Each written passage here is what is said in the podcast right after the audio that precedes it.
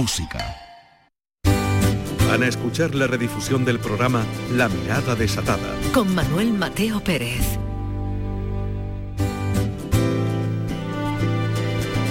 La Mirada Desatada.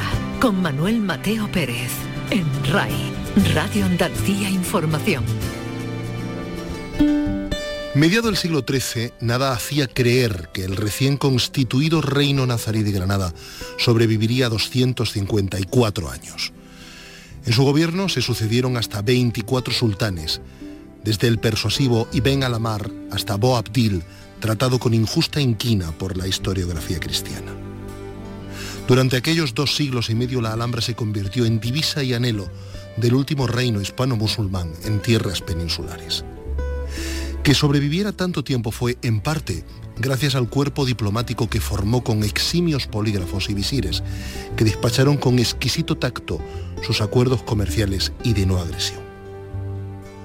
No ha trascendido el nombre de los arquitectos de la Alhambra, pero sí el de los grandes poetas cortesanos a los que se achaca buena parte del proyecto iconográfico de los grandes palacios nazaríes.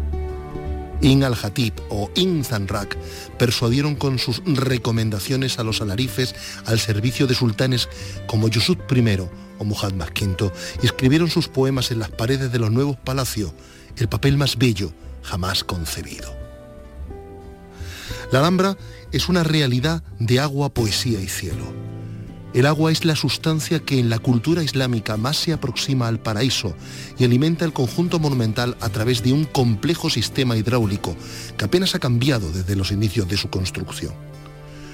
El agua en la Alhambra es como la savia en los árboles, que buscan la luz sobre el tapiz inclinado de la colina roja de la Sabica, un escenario de jugosos frutos, aves que cantan y brisas embaucadoras, el espacio donde amar, reposar, componer y solazar el espíritu.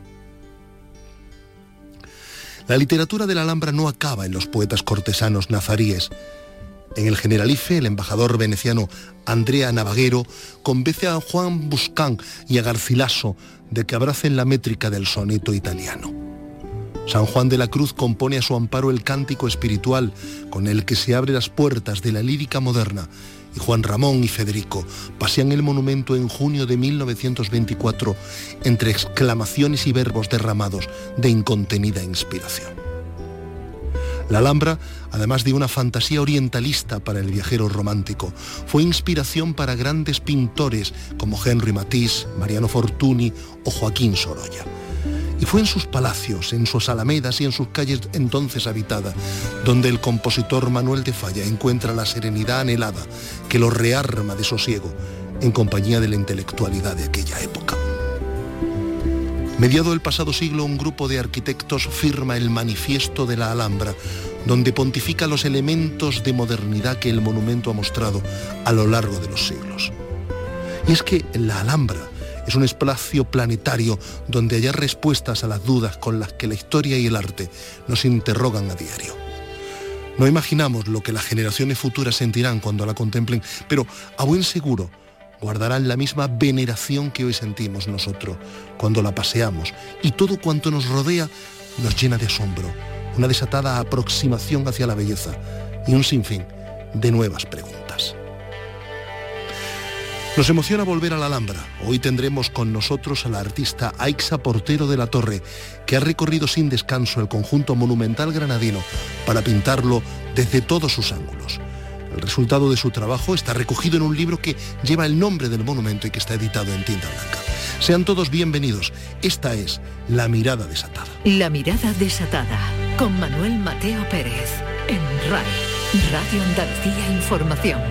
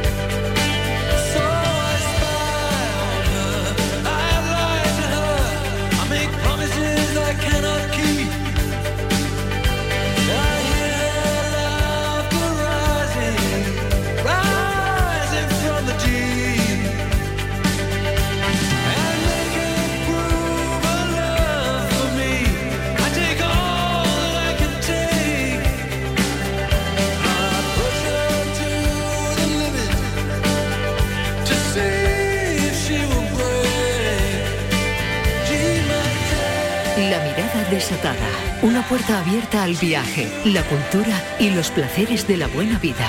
Con Manuel Mateo Pérez. La artista malagueña Ixa Portero es una de las voces más reveladoras e incisivas del arte plástico español. Estos días es noticia por tres cosas. Expone en Burgos, viaja en unas semanas a Estados Unidos para impartir una conferencia en la Universidad de Utah y es la autora del libro de viajes La Alhambra que ha editado la exquisita, por qué no decirlo, editorial Tinta Blanca. Su obra ha sido reconocida por su fuerza, por su magnetismo, su profundidad, su exquisito eco. Es una de las artistas con más proyección en Andalucía. Sus instalaciones han sido expuestas en varias individuales internacionales. Forma parte de grandes colecciones de arte privadas.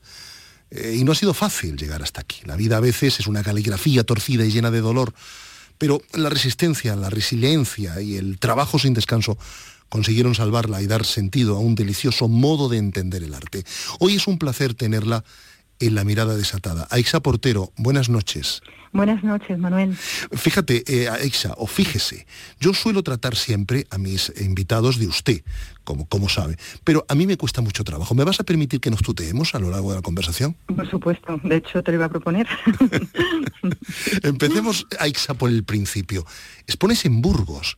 Expongo en Burgos, en el monasterio de San Juan, que es una preciosidad. Sin duda que, bueno, de, tiene los orígenes en el siglo XI, pero vamos, que la capilla donde voy a exponer eh, es del siglo XV, que me impone, muchísimo, porque es una iglesia maravillosa, solamente quedan los muros exteriores, pero se conserva el claustro y la sala capitular, y la verdad que son del siglo XVI creo, pero vamos, que mm, es una maravilla y un honor para mí que me hayan propuesto para, para exponer en un sitio con bueno, pues con tanta intensidad, porque para mí la historia, es decir, es, de alguna manera es un reto enorme, ¿no? El, yo poder exponer allí.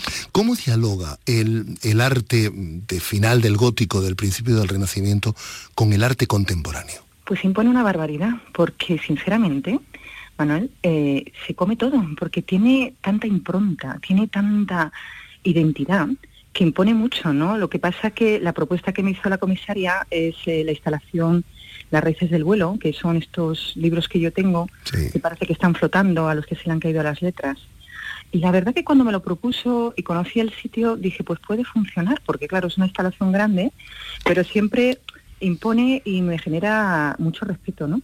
Y el diálogo, pues yo pienso siempre que eh, con respeto, respetando eh, la historia e intentando de alguna manera aportar algo de belleza, algo que ya infinitamente es de por sí bello, pero, pero bueno, es, la verdad que estoy emocionada con el proyecto, sinceramente, Manuel. Hay algo, fíjate, que de alguna manera hermana o emparenta las distintas épocas de la historia, ¿verdad, Ixa? Es decir, aquel renacimiento, aquella arquitectura eh, monacal donde, donde expones y el diálogo que estableces en la instalación de tus libros cuyas letras se caen. Sí, y además sabes una cosa, es que además fue hospital en el siglo XV, con lo cual a mí eso también, el hecho de que allí curaran a las personas, ¿no? Y mi trabajo, que siempre, ya sabes que a lo largo de mi trabajo para mí el renacer es importantísimo, ¿no? El, dar esa vida, ¿no? A, pesar de, que sea algo inerte. Es decir, eh, entonces, claro, el hecho de que fuera también hospital a mí me supuso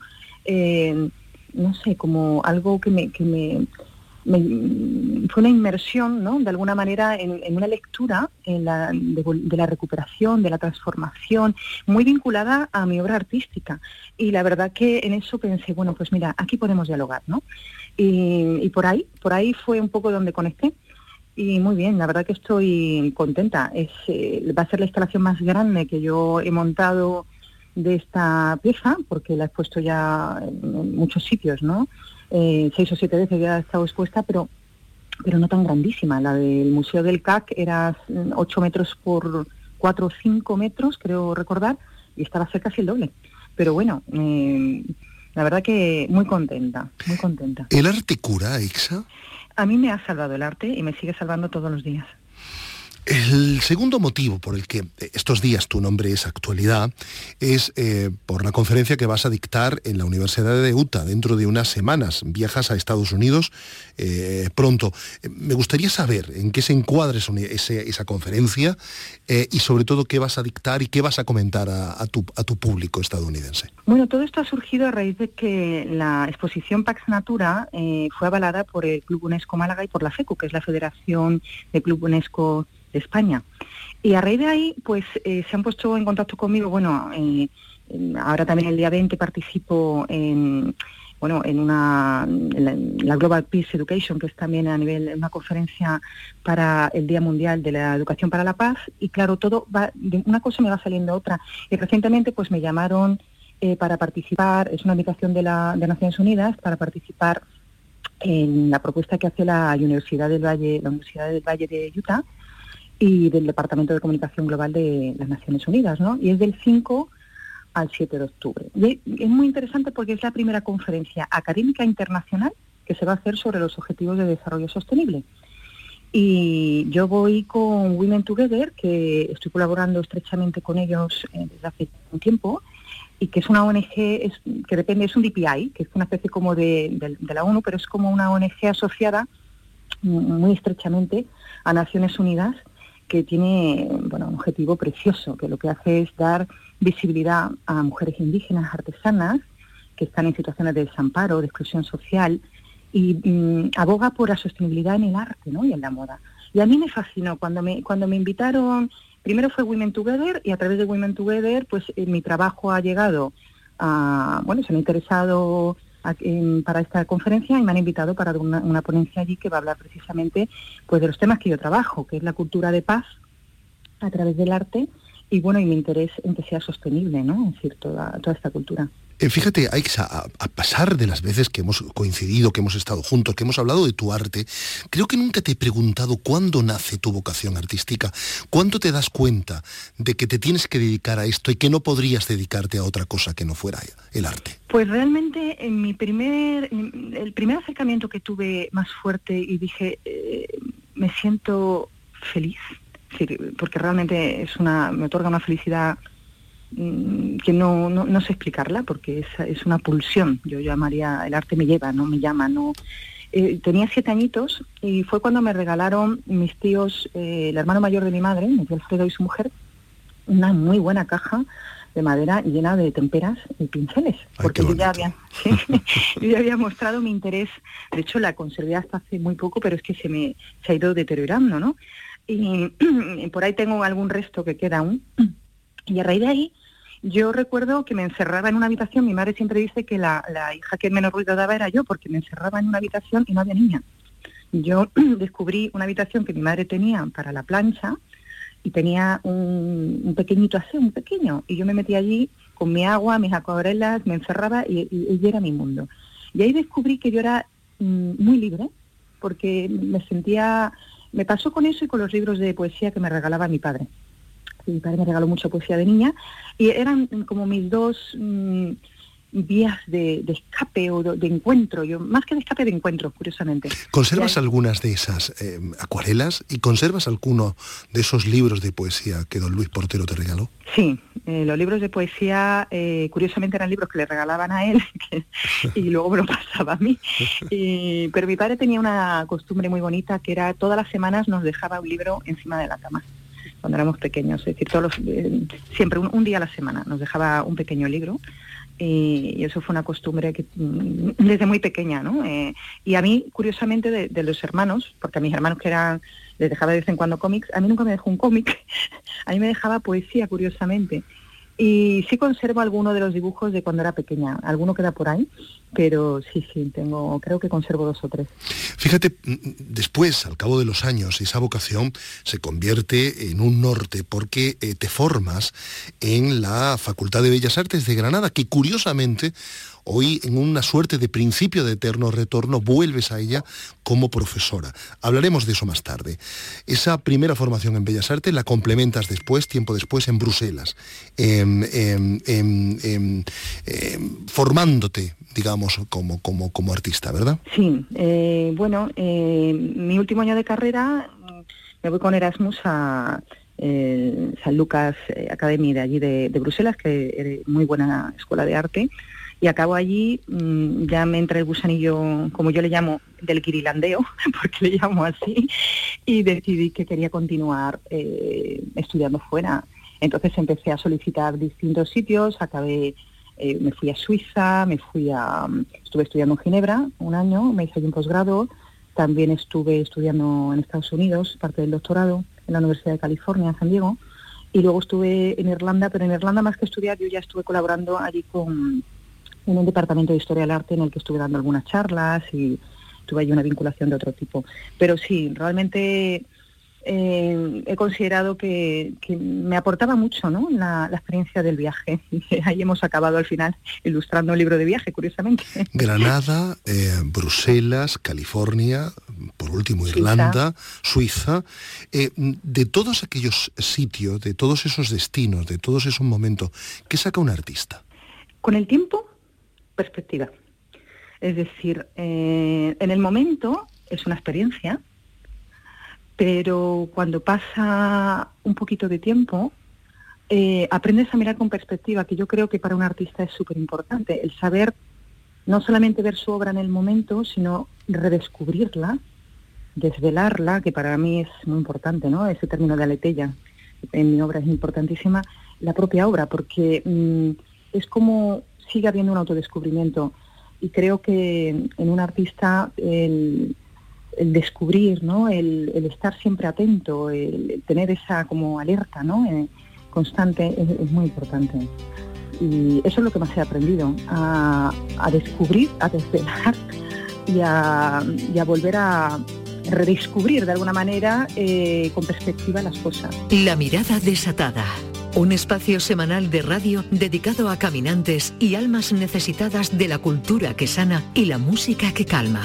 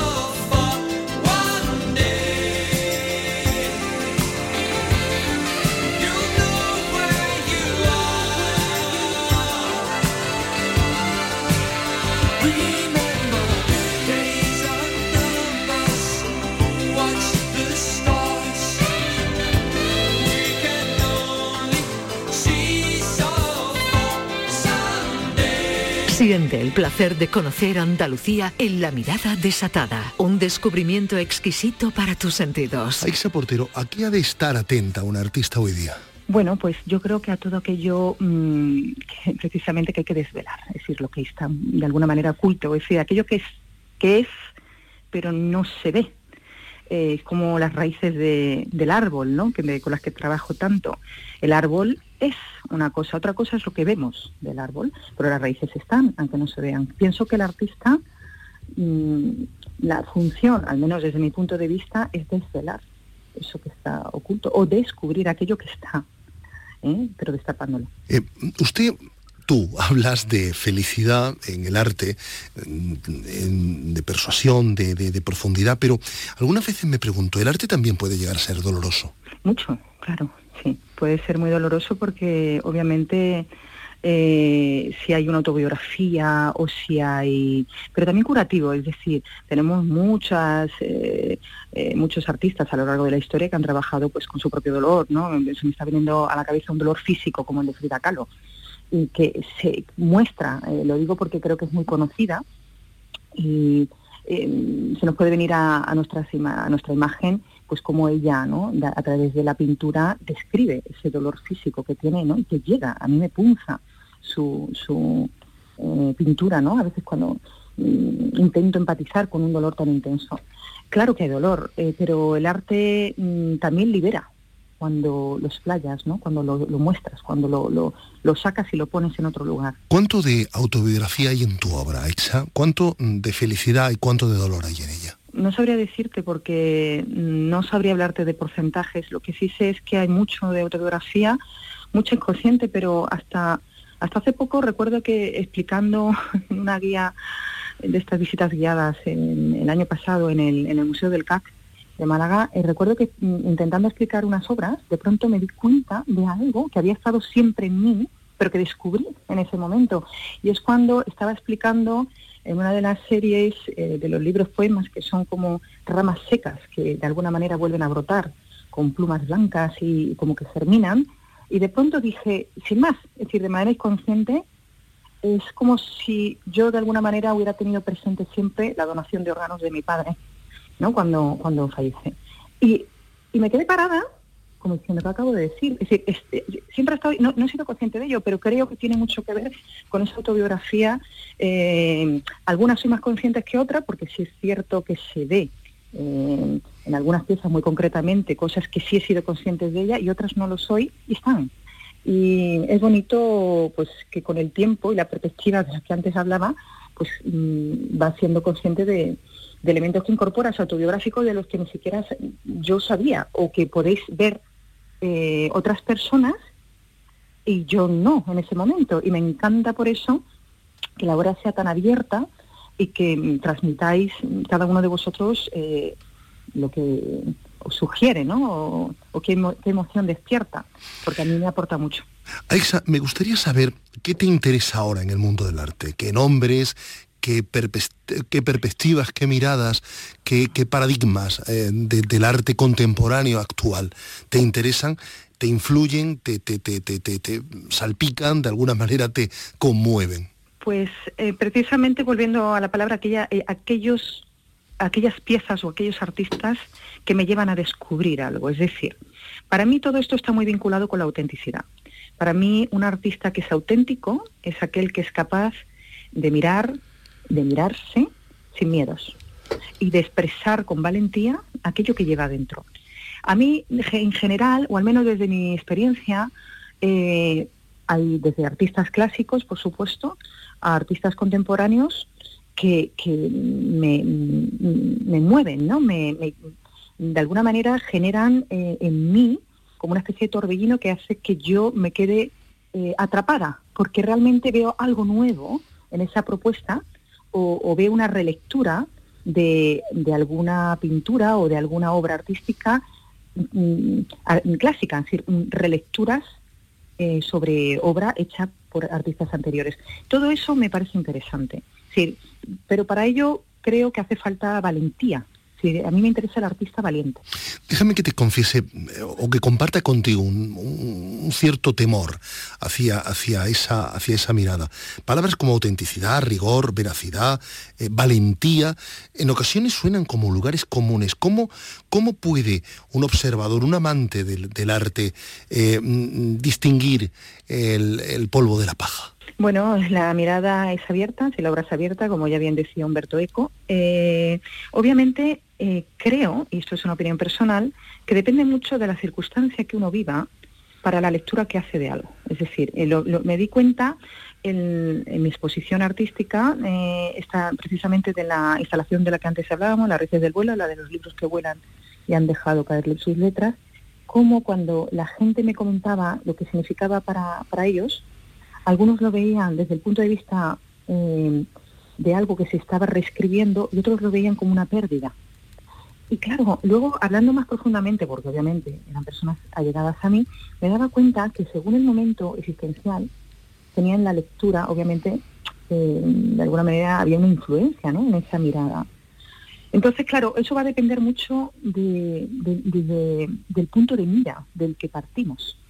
Pero creo que cualquier obra es válida siempre y cuando haga que en esta cultura en la que vivimos tan sumamente visual, en la que el minuto es, uno, es completamente oro, si te hace pararte en una pieza alguien, algún artista, yo creo que ya eh, ahí eh, ha ganado, ya es interesante, porque estamos acostumbrados a un bombardeo de arte visual constante y ya no nos interesa, es decir, hay que ver a la gente cómo va por los museos, que realmente van como si fueran andando y se paran en una pieza, ¿no? Eso ya, pues, eh, es difícil contestar a esa pregunta porque va a depender de muchos, de muchas formas de mirar y no todos tenemos una única forma, ¿no? Y confiéseme una cosa, ahora que solo nos escuchan los cabales, ¿cuánto hay de autenticidad, de rigor, de velocidad, de valentía y cuánto hay de falsedad, de truco o de insustancia en el arte contemporáneo español de hoy? Bueno, es que, a ver, pues como la vida misma. ¿Cuánto hay de rigor en cualquier trabajo que tengamos a mano, es decir, de cualquier profesión? ¿Cuánto hay de veracidad y cuánto hay de compromiso? Pues eh, los porcentajes son muy parecidos. Es decir, realmente mm, estamos hablando aquí de una cuestión de valores, de compromiso, de ética profesional, pues en todos los lugares cuestionadas, pues en el arte también, de todo, de todo, es decir, no, mm, no es lo que más abunda, pero tampoco es que no haya, es decir, claro que hay, y hay gente que sorprende mucho. Que también hay mucha paja, pues, una barbaridad, por supuesto. y, yo pretendo decir a través de mi obra no ser paja. Pero claro, mm, eso, como veíamos antes, va a depender de las miradas de las personas, va a depender de cada uno, ¿no? Pero por lo menos que el compromiso con uno mismo sea verdadero. Con eso yo creo que es suficiente. Esto me hace regresar a la Facultad de Bellas Artes, donde tú te formaste y donde hoy eh, impartes clases. Eh, ¿Cómo son tus alumnos? ¿Qué, qué, observas en ellos? ¿Qué, ¿Qué, distancia y qué horizonte eh, intuyes en su vocación? Bueno, los alumnos en estos últimos 20 años que llevo yo ya dando clases han cambiado mucho. ¿Qué es lo que percibo mucho? ¿Aixa, 20 años llevas ya dando clases? Sí, sí, sí. Los Qué barbaridad. 20 años. era una cría cuando empecé. Yo pensaba que llevabas mucho menos, fíjate. No, perdóname, discúlpame, perdona esta, perdona esta interrupción. Te ruego que continúes. No, empecé muy jovencilla y entonces no había prácticamente diferencia entre mis alumnos y yo, pero claro, el tiempo pasa y en tanto tiempo, la verdad, sí que observo cierta dispersión. Es decir, observo, y hay una cosa que me llama mucho la atención y que intento, eh, lo trabajo todo lo que puedo, y es el proceso.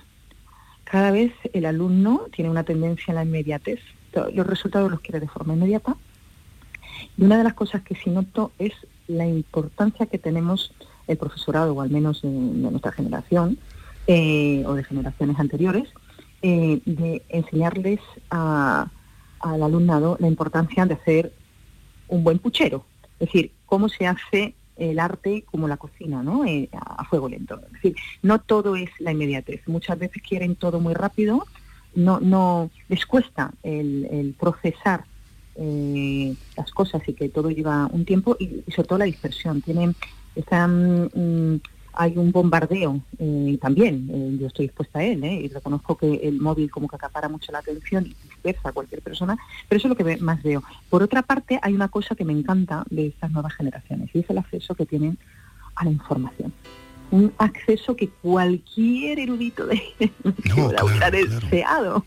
Con lo cual, son alumnos que aquellos que quieren aprender, aprenden con una velocidad tremenda, porque tienen la Biblioteca de Alejandría a su disposición. Bueno, salvando las distancias, pero me, refiero que es una maravilla. Entonces, en eso, el que es un buen estudiante es espectacular. La mirada desatada con Manuel Mateo Pérez en RAI, Radio Andalucía Información.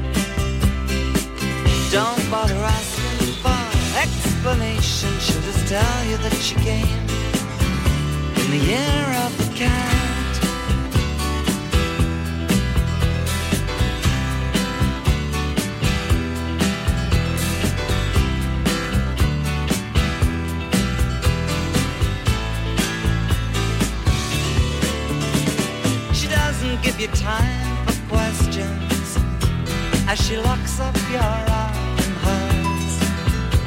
And you follow till your sense of which direction completely disappears. By the blue tiled walls near the market stalls, there's a hidden door she leads you to. These days, she says, I feel my life just like a river running through the air of the cat.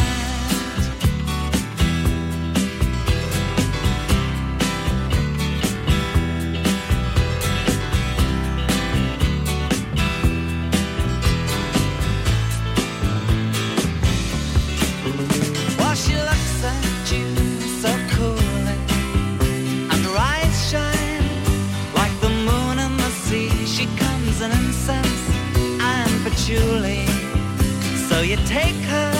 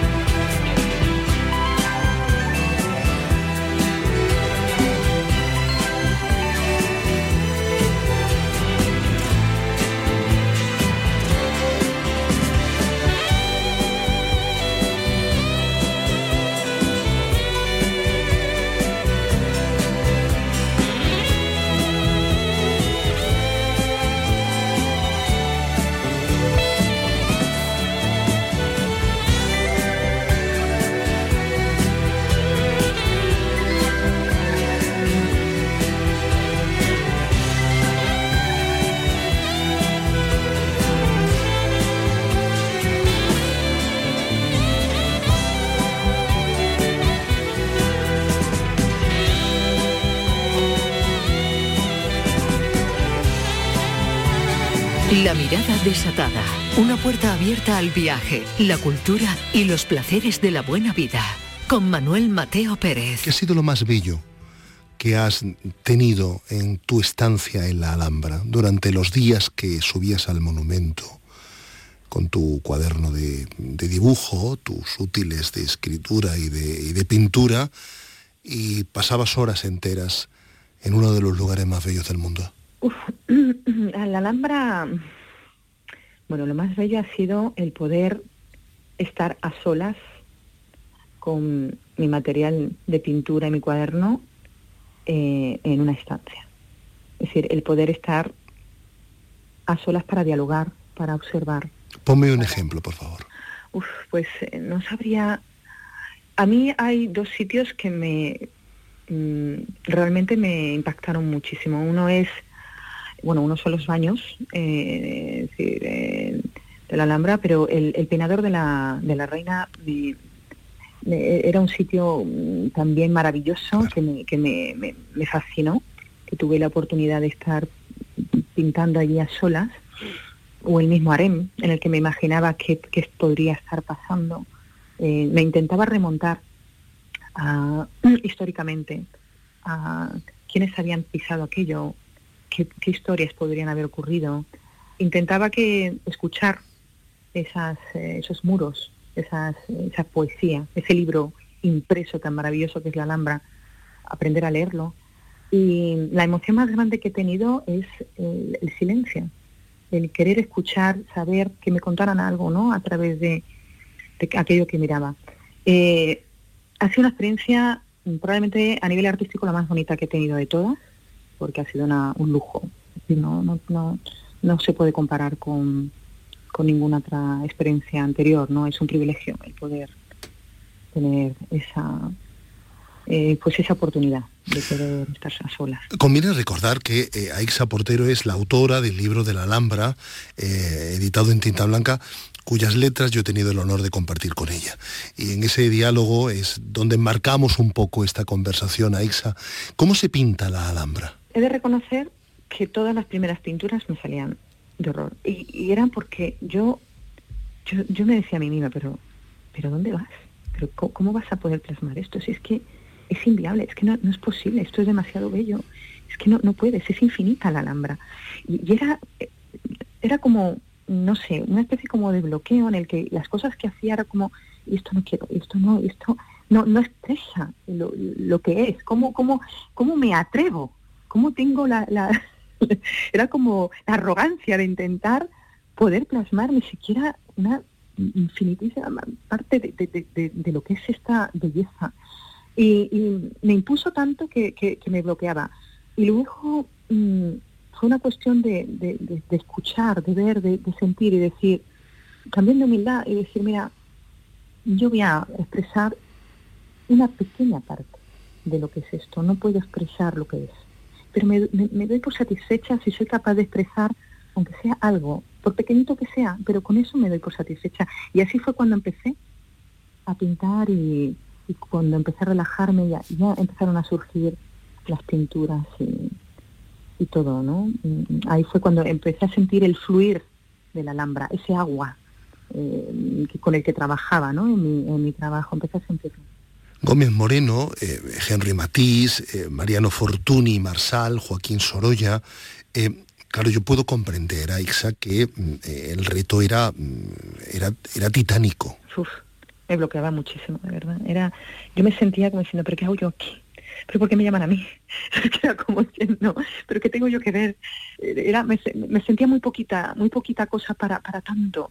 Pero al final, eh, la verdad que la Alhambra es generosa. Generosa. Es, un crisol eh, que abarca todo y, que da, te abre las puertas y las ventanas y te llena de luz y te arroja poesía. Y es tan generosa que al final dices, bueno, mm, quiero empaparme de ti aunque, aunque, capte muy poquito, pero déjame que capte algo, ¿no? Y al final, al final, quieras o no, te, te, empapas, porque, porque es tan inmensa que, que, no lo puedes abarcar todo, es imposible. Pero, pero es belleza pura, es que es, es, es, es, es excesiva. es como para escribir, cuando tú has tenido que escribir sobre ella, me imagino que te habrá pasado igual. Sí, de alguna manera sí, es verdad. Uno piensa siempre en la sombra, efectivamente, de las personas y de los pregoneros que antes han hecho ese mismo recorrido por los palacios, por la Alcazaba, por el Jardín del Arquitecto y del Generalife. Y evidentemente uno trata por todos los medios de que su discurso tenga cierta, una cierta dosis de heterodoxia que, complemente al menos o que tenga una visión eh, raramente diferente a lo que se ha escrito antes. Pero fíjate, eh, hablábamos, de, hablábamos de autenticidad, hablábamos de lugares, eh, de todos aquellos lugares de la Alhambra que en tu extraordinario trabajo, en tu eximio trabajo, puesto que has hecho, has puesto en pie un libro fascinante. lo, hemos puesto. Lo hemos puesto en pie, sobre, y la editorial sobre todo. el, ¿Cuáles han sido los lugares que más trabajo te han costado eh, tratar de, robarle el alma o tratar de que parte de esa alma sea trasladada a tu papel? Dicho de otra manera, ¿cuáles son los, lugares más, difícil, eh, más difíciles de retratar en la Alhambra? Eh, yo quería, una cosa que estaba, estaba obsesionada era con el agua, la musicalidad del agua y la poesía. Eh, era, no era tanto los lugares como los conceptos que yo quería intentar ser capaz de transmitir. El agua, esa frescura, esa musicalidad que abarca toda la Alhambra, que riega, que, de la que emana vida constantemente, yo, mm, eso, eh, cualquier lugar que tuviera agua de la Alhambra, eh, para mí era un reto mm, fascinante, pero muy difícil también para mí. Y luego toda la parte, obviamente, mm, cómo de alguna manera eh, esbozar, porque ni siquiera puedo, ¿no? Es decir, eh, eh, con esa, la dificultad, ¿no? Que tiene toda la yesería. y cómo hacer algo, cómo transmitir la lectura de un libro tan poético, monumental como es la Alhambra, y todas las la entraña que tiene, esas entrañas de la Alhambra, aquello que no se ve, aquello que estábamos hablando antes de esa letilla, ¿no? de ese desvelar de la Alhambra, sus eh, historias y todo, todas esas reyertas y eh, esos espacios oscuros. Eh, mm, yo no hablaría tanto de lugares como de, de, conceptos de, que quería transmitir, ¿no? Pero en general ha habido lugares que sí que me ha costado más, de hecho los he desechado, pues porque no, porque a lo mejor no tenía la posibilidad de estar tan, tanto a solas con el lugar y pasaba mucha gente y, yo no podía conectar de esa manera con el espacio, pero en general yo no hablaría de una obra única, no hablaría de espacios en concreto, la verdad. Eh, todos los capítulos, los diez capítulos en los que está dividida toda tinta blanca, todo libro de tinta blanca, en este caso también la Alhambra de Exaportero, eh, mm, eh, eh, abren con una ilustración tuya, a una página, a sangre, mm, una abstracción, una suerte de expresionismo abstracto inspirado precisamente en los arabescos, en las yeserías de, la Alhambra. ¿Cuánto de abstracto tiene también el conjunto monumental granadino, Aixa? Todo. Es que la, es que la Alhambra es que es todo, es geometría, es eh, abstracción, es figuración, es eh, poesías narrativas, es, agua, es, diría fuego, porque me imagino también todo lo que hubo ahí dentro, es luz, es oscuridad. Eh, mm, no sabría decir que podríamos estar aquí hablando de la Alhambra y la Alhambra daría para 10 tesis doctorales y yo creo que no se podría acabar nunca. Eh, la abstracción hay mucha. bueno, y las yeserías al final mm, introduje esa parte de abstracción. Bueno, a mí se me solicitó el trabajo desde el punto de vista figurativo, con lo cual yo intenté liberar esa abstracción pero de una manera eh, sutil, ¿no? Eh, y bueno, eh, esa abstracción lo bonito que tiene es que da, yo quería que fuera sugerente a lo que puede haber detrás de, o lo que han visto esas esa, esas yeserías, ¿no? Y esas, mm, toda esa parte, ¿no? Que no se ve. Y, bueno, de ahí surgió esa idea. y, también de una manera una cosa no lo racionalizo, realmente es una pulsión que luego voy viendo a medida que voy trabajando. Algunas de las ilustraciones más interesantes, que a mí particularmente más me gustan también, efectivamente desde un aliento figurativo, eh, son los homenajes que brindas a grandes personajes que han escrito y descrito la, la, Alhambra. Recuerdo, por ejemplo, esa, esa suerte de fotografía en la que Federico aparece con Zenobia Camprubí y con Juan Ramón Jiménez. El, la odalisca de Matisse, eh, la partitura de las noches de los jardines de la Alhambra, perdón, las noches de los jardines de España y concretamente la partitura de una de, las tres partes dedicada al generalife de don Manuel de, don Manuel de Falla. Toda esa pulsión, eh, mm, todo ese, esa suma de conocimientos ha sabido perfectamente transmitirla, Ixa. Bueno, yo con la partitura de Falla la hice con, por supuesto, escuchando la, melodía. Eh, eh, bueno, me fui a los archivos de la Alhambra, que mm, Bárbara maravillosa, una mujer maravillosa, y mm, escudriñé todo lo que pude en una semana para empaparme de todo lo que pude de, eh, de quién había estado en la Alhambra, quién la había visitado, y fue mi fue mi pequeño homenaje. he de reconocer que esas... Em, siempre que he hablado pues o de Federico o de Falla o de Matiz o de Sorolla, he querido hacerles un pequeño homenaje a través de, porque realmente ellos son los grandes. Yo aprendo de ellos y son, son grandes maestros. Bueno, para les he puesto mucho cariño a esas. Eh, me alegro de que se transmita porque está hecho precisamente de esa forma. Aixa Portero es una de las artistas más eh, extraordinarias del arte español contemporáneo.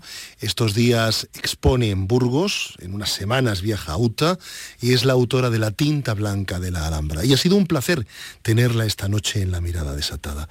Eh, Aixa, muchas gracias por tus palabras, por tu compañía, por tu sabiduría y por esa suerte de contagio artístico que siempre emanas. Pues muchísimas gracias y gracias a ti porque no hubiera sido jamás posible hacer un proyecto eh, tan bonito si no hubiera tenido yo esas letras tan bellas y tan sabias y tan extraordinarias que has hecho en tinta blanca. Aix, antes de que te vayas a UTA, confío en que nos veamos. Seguro. un abrazo muy fuerte. Te mando un abrazo muy fuerte, cuídate mucho, hasta pronto. Igualmente, hasta pronto.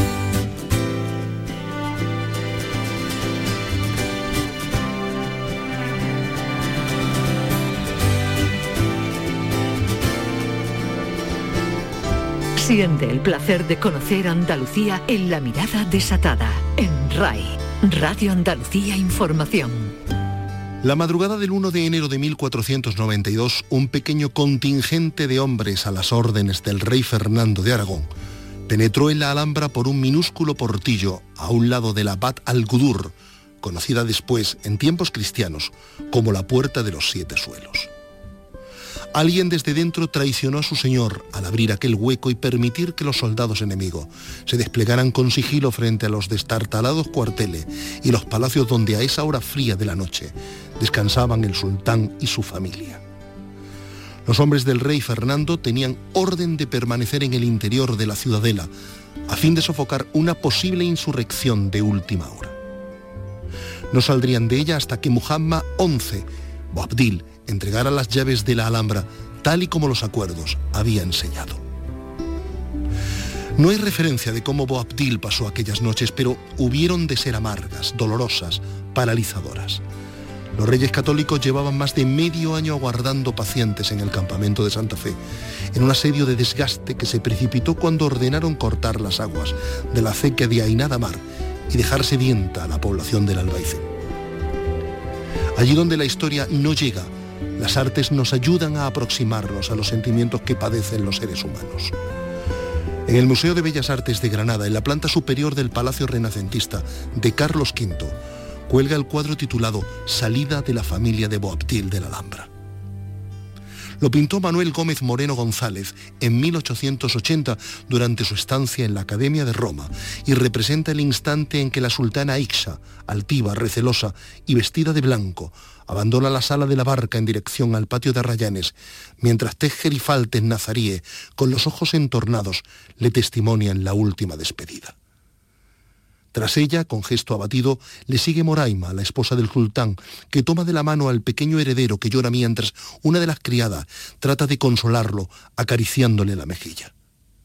A Boabdil se le ve de espaldas, abrazando a alguien, incapaz de mostrar su rostro.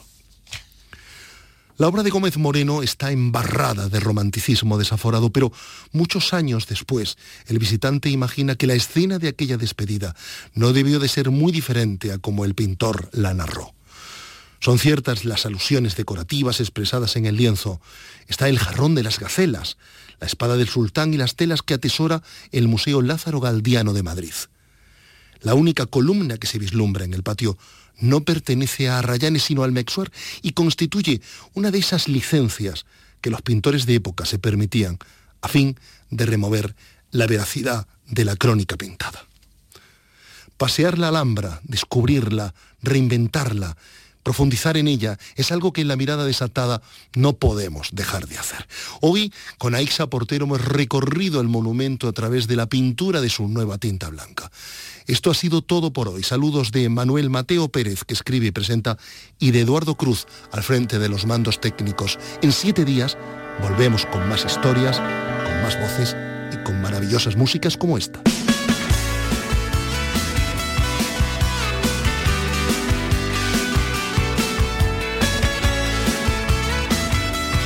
La mirada desatada. Un espacio semanal de radio dedicado a caminantes y almas necesitadas de la cultura que sana y la música que calma.